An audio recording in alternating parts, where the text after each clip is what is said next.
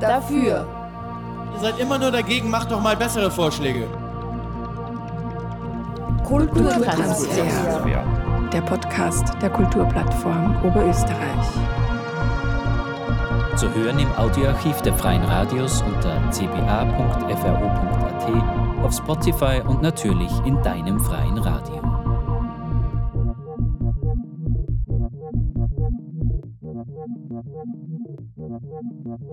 Hallo, hier ist Vinzenz Landl. Willkommen zum ersten Kulturtransfer-Podcast im Jahr 2024. Der Monat Jänner ist auch bei vielen Vereinen immer der Monat der Förderanträge. Jahresförderung, Projektförderung, Sonderförderung samt vieler Formulare, die man im Förderschoko ausfüllen soll.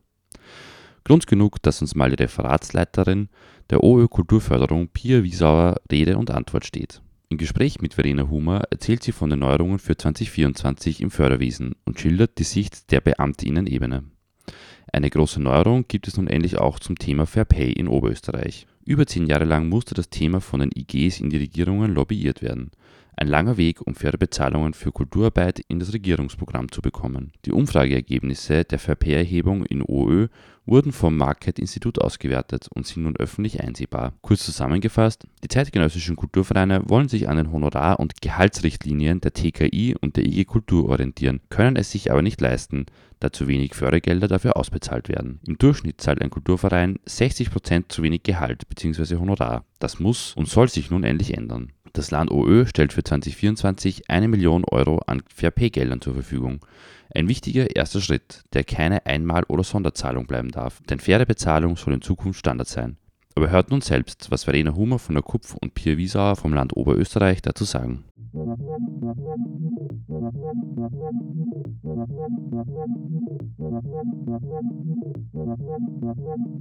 Ja, hallo Pia Wiesauer, danke, dass du heute bei uns im Kupfbüro bist. Du bist ja die äh, Bereichsleiterin der Kulturförderabteilung des Landes Oberösterreichs und ihr habt jetzt äh, letztes Jahr im Jahr 2023 auch einige Auf- und Abs gehabt, äh, so wie viele von uns. Ihr habt äh, Personalwechsel gehabt, verschiedene. Ihr habt euch gleichzeitig auf das Superkulturjahr 2024 mit der Kulturhauptstadt und Anton Bruckner Jahr vorbereiten müssen. Und natürlich ähm, für unsere Mitglieder der wichtigste Punkt, ihr habt parallel dazu auch die verschiedenen Förderanträge abarbeiten müssen. Wie äh, schaut es jetzt bei euch aus in der Kulturdirektion? Was bringt das Jahr 2024 an Neuerungen? Ja, hallo, danke für die Einladung zunächst. Ähm, ja, es stimmt, es sind spannende Jahre gerade in der Kultur. Es wird uns definitiv nicht langweilig. Und 24 bringt tatsächlich einige Neuerungen, ganz abgesehen von den inhaltlichen Schwerpunkten, die es gibt. Stichwort Brucknerjahr, Stichwort Kulturhauptstadt. Das sind natürlich inhaltliche Themen, die uns beschäftigen, aber es gibt darüber hinaus auch durchaus in der Förderung viele Neuerungen und, und Änderungen und Updates. Und die haben wir jetzt hoffentlich die Gelegenheit, ein bisschen vorzustellen. Wie schaut denn das aus? Es gibt ja jetzt, wenn man auf die Website schaut von euch, auch Einreichphasen. Jetzt im Jänner kann man noch für Jahresförderung einreichen zum Beispiel. Was hat es mit diesen Einreichphasen auf sich? Ja, die Einreichphasen sind eigentlich nicht mehr ganz neu. Die sind schon 23 in Form einer Empfehlung gestartet und sind jetzt 24 das erste Mal so wirklich in, in Gebrauch. Äh, die sind ähm, ein Versuch ähm, oder ein Schritt in die Richtung, den Förderablauf einfach vom Timing her besser steuern zu können. Das hat einerseits kommt es aus dem verstärkten Austausch mit dem Bund, den es jetzt Gott sei Dank in den letzten Jahren gibt, das sehr positiv ist, um da einfach den Ablauf ein bisschen besser abzustimmen. Es hängen ja Förderzusagen auch immer wieder voneinander ab. Und andererseits soll das auch ein, ein Weg sein, den, den Ablauf einfach ein bisschen zu steuern und auch für die Förderwerber und für uns genauso ein bisschen steuern zu können, wann kommen welche Anträge, bis wann kann man mit einer Antwort rechnen und wie schaut der Ablauf aus. Man sieht auch, dass jetzt äh, eh schon seit mehreren Monaten die Möglichkeit zur Online-Einreichung gibt. Äh, das heißt, äh, wenn die FörderwerberInnen online einreichen, wenn sie sich an die empfohlenen Einreichphasen halten, dann bedeutet das, dass man schneller eine Antwort von euch bekommt? Genau, in der Regel ja. Die Einreichphasen sind ja auch so gedacht, dass dann eben zum Beispiel die Jahresprogramme, da läuft jetzt gerade die Einreichphase bis Ende Jänner noch. Es wird dann nach Jänner keine Ablehnungen für Jahresprogramme geben, aber es ist so, dass bis Ende Jänner bei uns auch dann die Jahresprogramme in der Bearbeitung vorgezogen werden, um, um da die, die Basis einfach mal abzudecken. Dann geht es weiter zu Projekten, also da kann man sich einfach dann vom Ablauf ein bisschen sicherer sein. Und ja, das digitale Formular hilft natürlich auch in gewisser Weise dabei, dass es schneller geht, weil es einfach ein bisschen gesteuerter ist und uns dann auch bei der, bei der Bearbeitung hilft, wenn wir die Anträge ziemlich gleichförmig kriegen dort einfach dann auch schon die Pflichtunterlagen eingebaut sind als, als Upload und das ähm, sehen wir schon, dass sich mit dem Online-Formular einfach die Qualität der Anträge auch geändert hat. Man braucht weniger Nachforderungen und dann geht es natürlich auch schneller. Was können die Förderwerberinnen noch machen, dass man den Ablauf möglichst reibungslos gestaltet? Wir haben immer wieder bei unseren Beratungen oder Anrufen, die wir so bekommen, so das Statement, ja, die Kulturdirektion, die lässt sich so lange Zeit mit der Bearbeitung. Wir müssen da oft Monate warten, bis wir überhaupt eine Antwort kriegen. Ähm, die, die geplante, also das geplante Projekt ist schon im April und wir haben im März immer noch keine Antwort. Wie kann man das beidseitig gestalten, dass das schneller vonstatten geht? Ja, also wir haben schon gesprochen über die Einreichphasen, die sollen natürlich eben genau auch da auch Abhilfe schaffen, sodass man dann einfach ein bisschen besser weiß, wenn wir im Oktober ein Projekt vorhaben, sollten wir idealerweise schon die Einreichphase im Frühjahr für Projekte erwischen damit wir dann bis dann dahin auch eine Antwort haben. Also sich die mal anzuschauen und sich daran zu halten, hilft natürlich schon beim, beim Ablauf. Mhm. Und das andere, was meistens das ist, was dazu führt, dass es mal länger dauert, ist, wenn es zwischendurch noch viele Rückfragen gibt von unserer Seite. Das heißt, das kann man natürlich nicht ausschließen. Es können immer in, in so einem Förderablauf auch Fragen auftauchen je mehr man sich im, als Förderwerber im Vorhinein auch informiert, sich anschaut auf unserer Homepage, wo eigentlich alles gut aufgeschlüsselt ist, welche Unterlagen das braucht, je besser man das darstellt und je vollständiger der Antrag bei uns ankommt, desto schneller geht es in der Regel auch. Ähm, habt ihr jetzt eigentlich im Team, weil ihr seid jetzt wieder vollzählig, das ja. Team ist wieder vollzählig, also mhm. wir hoffen auch, dass die Bearbeitung ja. dadurch schneller vonstatten geht. Habt ihr da für euch ein konkretes Ziel, wie viele Wochen ihr für die Bearbeitung so eines Antrages brauchen dürft? Also wenn alle Unterlagen vollständig sind, ist unser Ziel ja immer, das innerhalb von circa vier bis sechs Wochen abarbeiten zu können. Mhm. Äh, auch da hängt es natürlich davon ab, ob sich zwischendurch Fragen ergeben. Das kann natürlich immer sein. Ähm, und dann bieten die Einreichphasen da eben auch eine ganz gute Orientierung. Wenn man jetzt zum Beispiel bis 30.01. den Jahresprogrammantrag stellt, ist unser Ziel bis Ende des ersten Quartals dann auch alles beantwortet zu haben. Mhm. Und jetzt äh, aus der Praxis, also wenn ich jetzt mit, keine Ahnung, Ende Jänner mhm. einreiche und dann habe ich aber Ende Februar immer noch keine Antwort, mhm. dann kann ich auch einfach anrufen. Anrufen kann man uns natürlich immer. Wir sind jetzt, wie gesagt, vollständig, haben Ansprechpartner in allen Bereichen. Ähm, haben jetzt ein, ein tolles neues Team, das auch muss ich wirklich sagen, einen neuen Elan auch mitbringt und ähm, wo man jetzt sieht, dass die Ideen auch wieder fließen und sprießen und das wird man, glaube ich, auch sehen 2024, aber das ist jetzt schon ein, ein Vorgriff auf alles, was wir vorhaben. Also melden kann man sich immer mhm. und natürlich kann es auch immer sein, dass mal was untergeht. Was man auch beachten sollte, ist, man kriegt in der Regel von uns innerhalb von drei Wochen nach Antragstellung eine Eingangsbestätigung.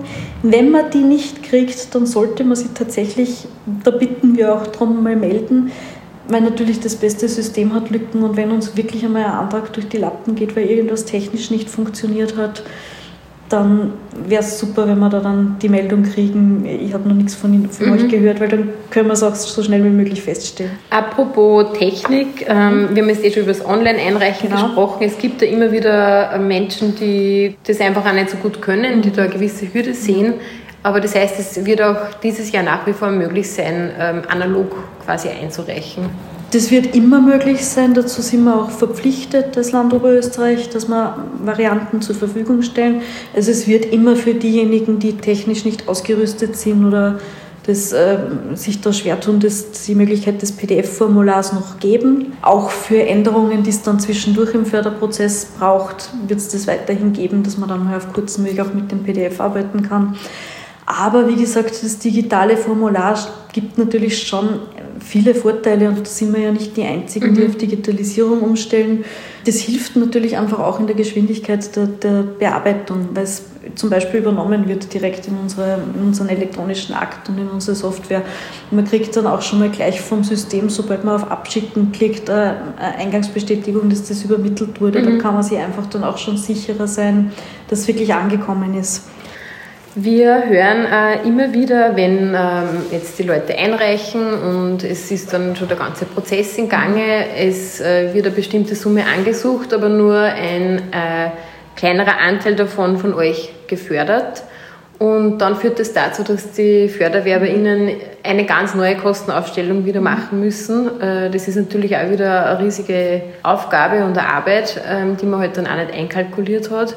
Wie, wie kommt es dazu, dass das nötig ist, dass man da immer wieder die Kostenkalkulation anpassen muss? Ja, das ist eine Vorgehensweise, die haben wir jetzt schon seit einigen Jahren ähm, im, im Betrieb. Äh, Und zwar ist der Hintergrund der, dass die Förderung sich ja auf rechtliche Grundlagen natürlich auch stützt. Wir agieren da ja nicht im, im rechtsfreien beliebigen Raum, sondern unsere Grundlagen sind unter anderem das Fördergesetz des Landes Oberösterreich beispielsweise. Und darin ist festgelegt als eine der wichtigen Fördervoraussetzungen, dass ein schlüssiges Finanzierungskonzept vorliegen muss. Jetzt kann es natürlich dazu kommen, wenn die Fördersumme abweicht oder auch die Förderzusagen der anderen Fördergeber, die oft beteiligt sind, nicht dementsprechend, was im Ursprungsbudget gestanden ist, dass der dann fehlen würde. Und diese, dieser Zwischenschritt der aktualisierten Kalkulation ist eigentlich eine Hilfestellung, die wir eingeführt haben, damit wir es äh, möglich machen, dass wir schon einmal eine erste Rate auszahlen und den Finanzfluss einfach sichern, bevor wir diese Grundfragen äh, zur Gänze geklärt haben müssen. Äh, notwendig ist der Schritt und ist auch schon etwas, was uns dann beiden, uns und den Förderwerbern das Leben erleichtert, weil solange wir es im Förderprozess noch klären können, wie denn die Finanzierung ausschaut, können wir da auch noch gut darauf reagieren und können gut damit umgehen.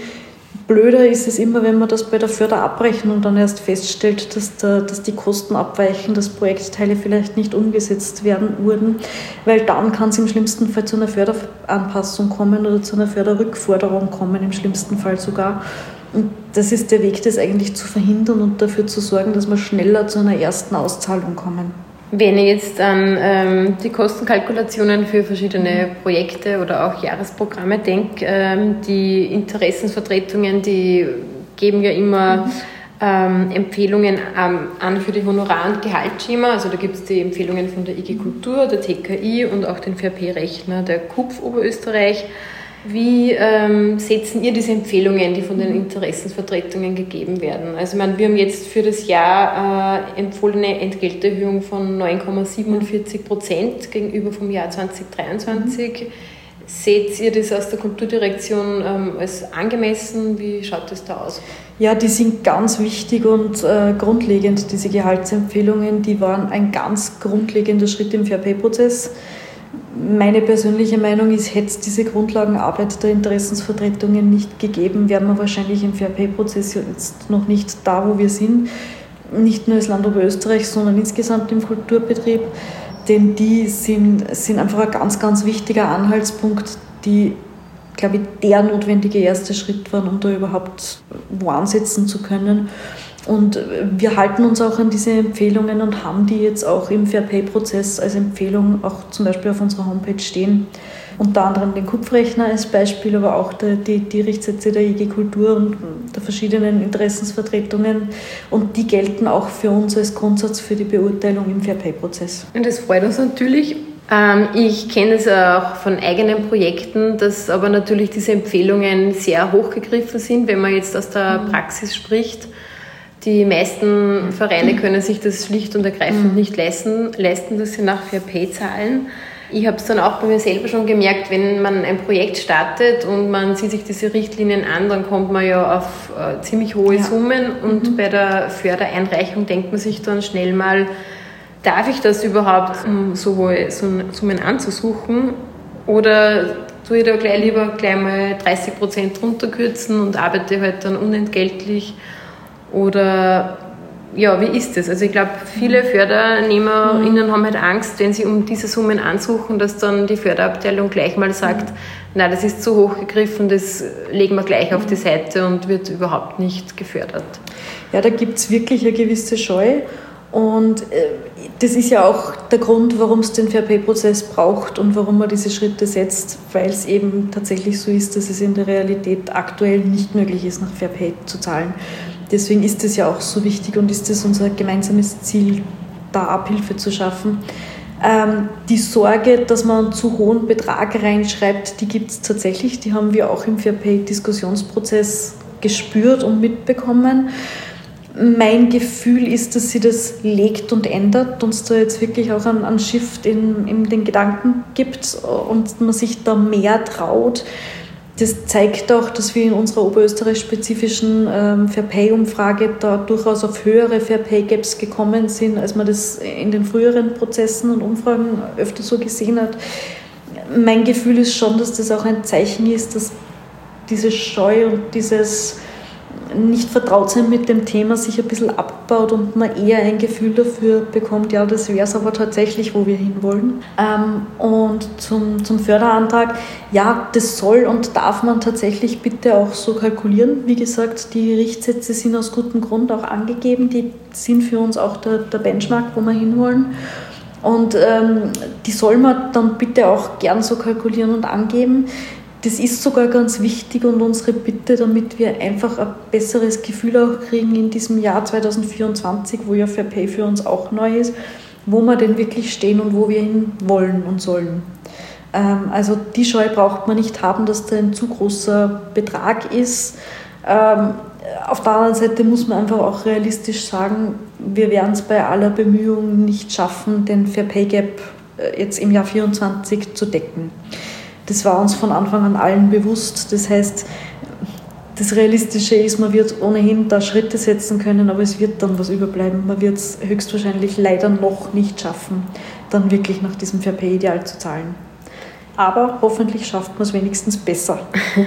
Ihr habt jetzt letztes Jahr auch in Absprache ähm, mit uns und anderen Expertinnen eben den Fair Pay-Prozess des Landes Oberösterreichs mhm. gestartet. Die Umfrage hat das Market-Institut ähm, genau. analysiert. Es ist jetzt ein Fair Pay Gap, äh, wenn man jetzt die Honorar- und Personalkosten mhm. betrachtet, von 60 Prozent im Durchschnitt herausgekommen. Genau. Was bedeutet das jetzt fürs Jahr 2024? Also, das, also wenn man jetzt drüber nachdenkt, das heißt, ein durchschnittlicher Verein ähm, hat bisher nur 40 Prozent zahlen können an Honorar- und Personalkosten. Ja, genau das heißt es. Ähm, wichtig ist einmal, wovon sind wir ausgegangen, wovon sind es diese 60 Prozent? Wir haben in unserer Umfrage berücksichtigt die aktuellen Anstellungsverhältnisse und auch die Künstlerhonorare und, ähm, und Honorare für auch ähm, administrative Arbeit, die es drumherum braucht bei so einem Kulturbetrieb und einer Kulturveranstaltung. Das war die Grundlage. Und diese gesammelten Personal- und Honorarkosten durch die Bank durchschnittlich, kann man sagen, müssten sich um 60 Prozent steigern, damit wir in Oberösterreich im Kulturbetrieb das Fair Pay-Ideal erreicht haben. Gibt es da jetzt von euch einen Stufenplan oder wie, wie setzt ihr jetzt konkrete Schritte, dass dieser Gap von 60 Prozent geschlossen wird? Ja, also wie gesagt, realistischerweise muss man vorausschicken, was uns allen bewusst war. Wir werden die 60 Prozent jetzt nicht zur Gänze decken können. Wir haben jetzt mal für das Jahr 2024 einen budgetären Spielraum, äh, um hier Schritte zu setzen von einer Million Euro, die wir zusätzlich im Kulturbudget haben. Das ist ein toller und wichtiger Schritt, wird aber, es wird aber, wie du richtig sagst, einen Stufenplan brauchen, wo man sagt, wo setzt man jetzt mal an. Wir werden uns da anschließen an diverse Best-Practice-Beispiele aus anderen Bundesländern und auch anderen äh, Ländern teilweise und werden uns konzentrieren auf diejenigen Förderwerber mit dem größten Gap und mit da, wo die, die Not am größten ist, als erstes anzusetzen. Und das wird sein ähm, am Fair Pay Gap ab 40 Prozent. Also wer jetzt einen Fair Pay Gap ab 40 Prozent aufweist, der wird ähm, in dieser ersten Runde berücksichtigt werden. Mhm. Das heißt, für dieses Jahr gibt es eine Million Euro genau. zusätzlich mhm. zum ähm, generellen Kulturbudget nur für Fair Pay. Genau. Okay, mit dem lässt sich ja schon mal gut arbeiten. Das ist, wie gesagt, ein sehr guter und, äh, und glaube ich, sehr deutlicher Schritt auch des Landes Oberösterreich. Und ähm, es wird, wie gesagt, dieses Jahr 2024 auch unser erstes Fairpay-Jahr. Da wird sicher für uns auch noch viel zu lernen geben. Äh, wir werden da weiterhin auch auf Dialog setzen, wie wir es ja jetzt in der Erstellung der Fairpay-Strategie auch schon gemacht haben. Und werden sicher auch die eine oder andere Evaluierungsrunde damit dabei haben, um einfach immer wieder dann auch schauen zu können, wo liegen wir da, war das eine gute Einschätzung, äh, müssen wir nachjustieren und wo kommen wir denn hin? Das bedeutet jetzt aber für mich als äh, Fördernehmerin, dass ich quasi in der Antragstellung darauf achten muss, dass ich das eben wirklich ähm, extra herausschreibe, wie hoch ist der Fair Pay Gap. Komme ich dann auf ähm, über 40 Prozent, mhm. ist die Chance relativ hoch, dass ich da jetzt tatsächlich aus dieser einen, eine Million zusätzliche Gelder ja. bekomme. Also die Rechenaufgabe übernehmen wir, die nehmen wir den Förderwerbern ab. Worum wir bitten, ist, dass wirklich jeder uns die, die beiden Kalkulationsvarianten mitteilt und, und sagt, okay, aktuell liegen wir so nach aktueller Kalkulierung und dann wird man sehen, im Förderantrag ist jetzt auch ein Feld für, für Honorar- und Personalkosten laut Fair Pay vorgesehen. Mhm. Das heißt, die Idee ist, man reicht in Varianten ein und die Rechenaufgabe dann zu schauen, fällt man rein, wie fällt man rein, ähm, das werden wir dann übernehmen. Diese Fair Pay Gelder haben die dann, das, haben die dann ein Fair Pay Marschall, mhm. also ist das dann bei der Abrechnung auch wichtig, wenn ich das Geld bekomme von der Kulturdirektion, dass ich dann in der Abrechnung auch nochmal sichtbar mache, so und so viel Euro wurden für Fair Pay Honorare, Personalkosten aufgewandt.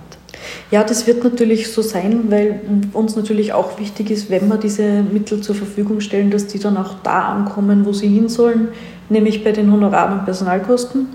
Äh, das heißt, es wird eine Zweckwidmung geben auf diese Fairpay-Mittel. Die werden auch gesondert ausgewiesen. Wenn man die Förderzusage bekommt, wird man deutlich sehen, das ist meine Basisförderung und das sind meine Fairpay-Mittel. Ähm, und darauf wird es dann auch eine Zweckwidmung geben.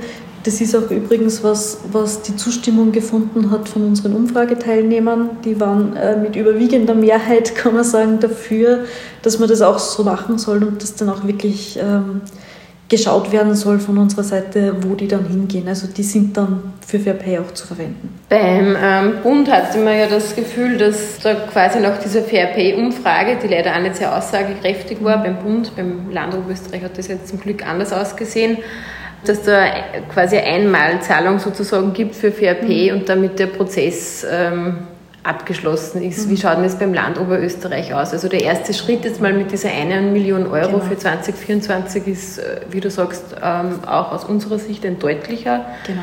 Gibt es da äh, eben auch die Idee dahinter, dass man auch schon an 2025, 2026 denkt und ist das bei euch schon einkalkuliert, dass es da Erhöhungen geben muss? Ja, also der Fair Pay Prozess soll sicher nicht 24 abgeschlossen sein. Da denken wir schon langfristig. Es ist ja auch äh, ein Ziel, das sie nicht kurzfristig erreichen lässt. Also der Fair Pay ist auf jeden Fall ein Marathon und kein Sprint.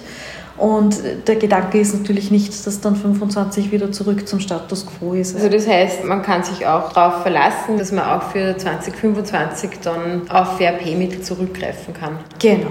Genau, also das ist natürlich auch nicht unser Interesse, jetzt äh, einen Strategieprozess anzuleiern und, und äh, da auch, ist ja auch von uns wahnsinnig viel Denkarbeit und strategische Arbeit und, und Entwicklungsarbeit reingeflossen und das Ganze dient ja einem gemeinsamen Ziel und da ist natürlich nicht der Gedanke, den nur für ein Jahr zu erreichen, diesen Leuchtturm.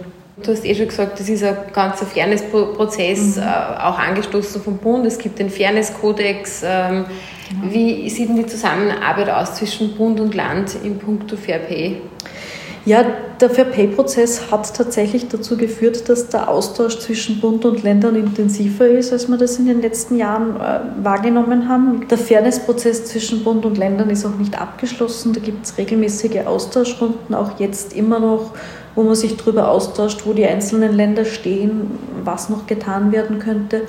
Und aus meiner Sicht würde ich mir natürlich wünschen, dass das weiterläuft. Da gibt es auch bis jetzt keine gegenteiligen Signale. Das, das funktioniert also recht gut und hat auch dazu geführt, dass man auch darüber hinaus immer mehr spürt, dass ein Wille dazu ist, da einfach mehr sich auszutauschen und zusammenzuarbeiten. Du hast es vorher auch angesprochen, ihr also ihr orientiert euch auch an Best Practice Beispielen mhm. aus anderen Bundesländern. Welches Bundesland ist denn dafür mhm. Oberösterreich ein Best Practice Beispiel? Ja, also äh, orientiert hat man sich im ganzen Fairness-Prozess zwischen Bund und Ländern am Land Salzburg, das einfach vom, vom Timing her damals das Bundesland war, als der Fairness-Prozess gestartet ist, das schon ein Modell im Petto hatte. Und so kam das, dass man sich daran äh, sehr viel orientiert hat. Wir haben das in Oberösterreich nicht zur Gänze so übernommen. Das ist auch eine andere Kulturlandschaft. Mhm.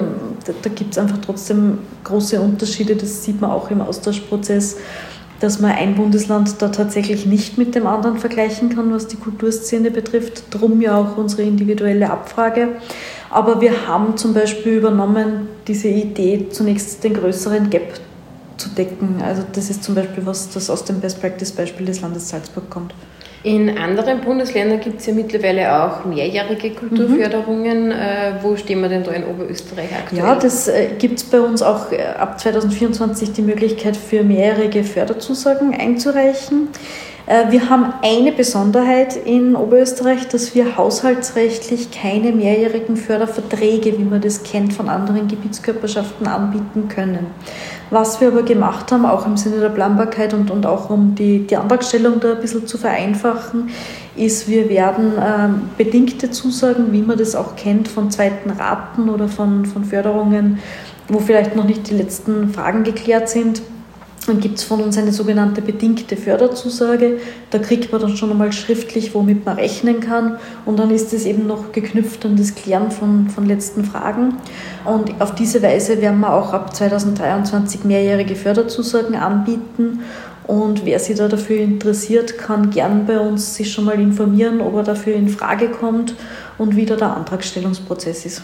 Du bist jetzt da schon viele Jahre im Förderbusiness ja. und hast äh, schon einiges erlebt. Äh, was sind denn so die größten Mythen oder Gerüchte? Es gibt tatsächlich zwei, drei Dinge, die tauchen einfach immer wieder auf im, im Dialog mit den Förderwerbern.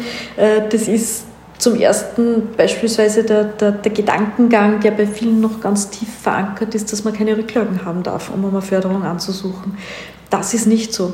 Also man muss nicht äh, den Kontostand auf magische Weise am 31.12. des Jahres auf Null haben. Das, das wäre auch in einem laufenden Betrieb schwer möglich. Man kann ruhig was am Konto haben und man kann auch Rücklagen bilden, beispielsweise für Projekte, die anstehen in den nächsten Jahren. Das, das ist also in der Regel, wenn das transparent äh, nachvollziehbar ist, dass man beispielsweise eine größere Sanierung plant. Dann kann man für das durchaus Rücklagen bilden und man kann auch Rücklagen die einfach betriebssichernd sind und nicht zweckgewidmet sind am Konto haben, bis zu einem gewissen Grad. Recht großzügig sogar, ähm, bis fast zu einem Jahresbudget. Mhm. Kann man gern Rücklagen bilden. Das ist auch in unserem Interesse, weil ja auch wir wollen, dass sollte irgendwas Unvorhergesehenes passieren, und ich glaube, die, die letzten drei Jahre haben uns alle gezeigt, dass sowas durchaus mal passieren kann, dass plötzlich alles anders ist. Und dann haben ja auch wir Interesse daran, dass die Kulturvereine sich halten können über eine gewisse Zeit. Und das ist vollkommen legitim. Vielleicht ist dann zum Abschluss, wir sind jetzt quasi schon ganz am Beginn vom Jahr 24 mhm. und letztes Jahr hatten wir, haben wir ja wieder gemeinsam die Extra-Förderung ja. ähm, abgewickelt, was sehr erfreulich war. Wird es äh, so ein Extra 24, 25, wird es das wieder geben? Extra wird weitergeführt, genau. Das Thema werden uns wir beide, glaube ich, in den nächsten Monaten überlegen dürfen. Und ja, das ist sehr erfreulich. 2023 waren es sieben Projekte, die umgesetzt werden können. Die laufen auch, soweit ich es jetzt im Kopf habe, momentan alle und sind alle gerade schon in Umsetzung befindlich. Man darf gespannt sein, was rauskommt und äh, 2025 geht es weiter. Super, ja, dann könnt ihr schon gespannt sein auf den Call für Extra 25, der ähm, in den nächsten Monaten ausgeschickt wird. Und schaut euch die Einreichphasen an und bei Rückfragen zu Einreichungen, auch zu VRP natürlich, ruft gern bei der KUPF an jederzeit, aber auch bei der Kulturdirektion beim Land Oberösterreich. Danke, Pia, dass du heute da warst. Sehr gern, danke für die Einladung und ja, aus meiner Perspektive auch noch einmal der Aufruf, haltet gern unsere Homepage im Blick. Es wird sich da 2024 noch einiges tun. Es sind auch noch ein paar Zuckerln geplant. Ähm, also gern immer wieder mal bei uns auf der Homepage auch vorbeischauen.